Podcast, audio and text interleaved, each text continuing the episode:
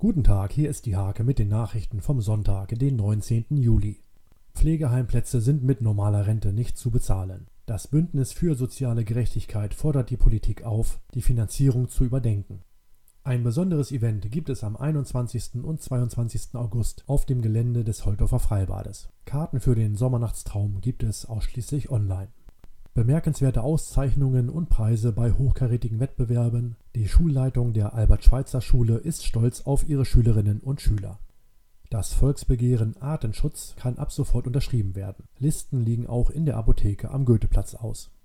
Am Skulpturenpfad in Warpe wurde am Donnerstag ein weiteres Kunstwerk errichtet. Zu sehen ist ein Hochsitz mit Tieren von Hans Müller aus Bremen.